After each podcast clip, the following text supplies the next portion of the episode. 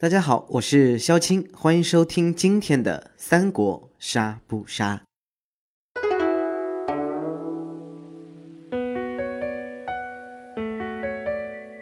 好，今天要为大家介绍的呢是四世三公袁绍。嗯，袁绍呢，他的出生年月依旧不详，在史上也没有记载，但是他是死于公元二零二年。袁绍字本初，他出生于名门望族。自曾祖父起，四代就有五人位居三公，啊，自己也是位居于三公之上，因此其家族也有四世三公的美称。那这边三公呢，指指的是司马、司徒、司空。那袁绍呢，是初为司隶校尉，于初年平年，也就是公元一九零年，被举为反董卓联合军的盟主，与董卓交战。但不久呢，联军便瓦解解散了。此后，在群雄割据的东汉末年的过程中，袁绍率先占据了益州，并先后吞并了青州和并州，并于建安四年，也就是公元一九九年，击败了割据幽州的军阀公孙瓒。这时候他的势力就达到顶点。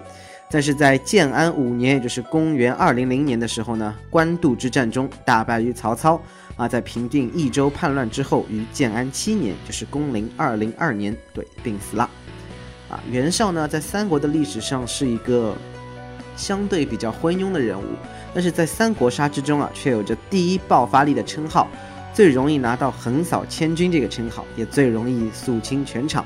啊，这些都代表了他就是爆发王，而原因就在于他的技能乱击。全都去死吧！啊，对这个技能呢，就是出牌阶段，你可以将任意两张同花色的手牌当做万箭齐发使用啊，没错啊。当然，你可能会说，就是就算你是主攻，满打满算一开始也就是七手牌，而且这个花色也不一定保证你能凑出几个 A O E 啊。话是这样说没错，那就要来看一下它的主攻技血翼啊。这个主攻技呢，也是锁定技，就是场上没有一名其他群雄角色存活的话。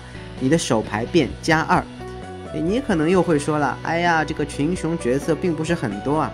不过你想一下，哪怕他不是忠臣或者内奸，但是华佗和貂蝉这两个群雄角色，包括吕布，也是很多人都会常常用的。那你就是至少就是九加二，也就是运气好的话，你第二轮可以有十一张的手牌。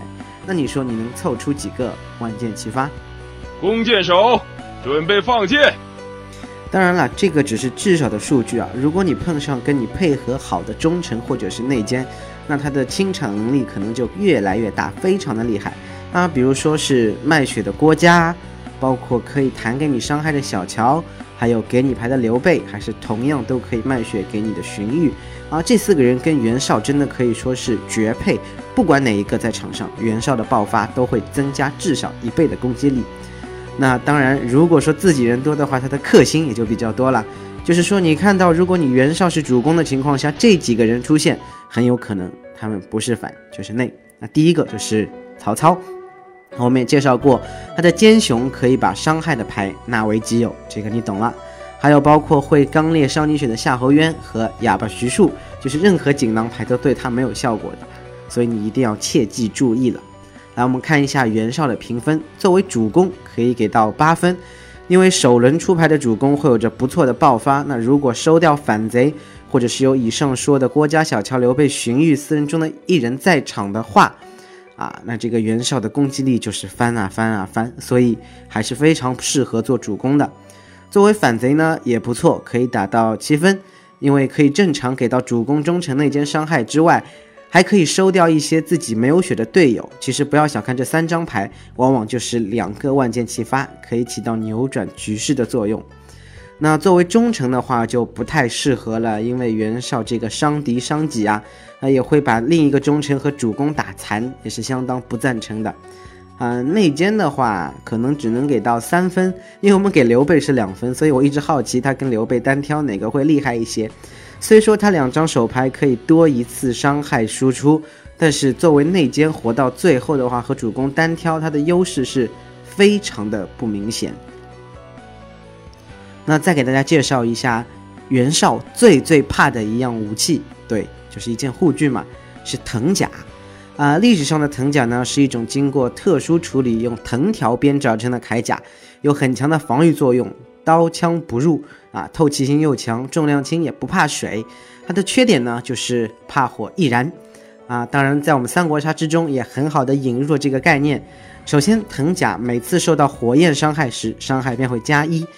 那它的功效就是南蛮入侵、万箭齐发，还有普通杀都对这个护具没有效果。也就是说，袁绍不管你放了多少个乱击，对于穿上藤甲的这个角色来说是没有效果的。所以你一定要谨慎、谨慎再谨慎。好了，那今天给大家介绍袁绍就说到这里了。那明天呢，我们的节目会说谁呢？请你们猜一下。我想聪明的你在今天这篇介绍之中，你一定会知道是谁。同样，如果你有喜欢的武将，还是欢迎投稿给我，包括在微博和我们私信的平台或者评论给出意见。那这样我们就可以相互讨论。啊，指出我的不足呢，也利于萧青可以更快的进步。好了，那让我们明天再见了，拜拜。老天不助我袁家呀！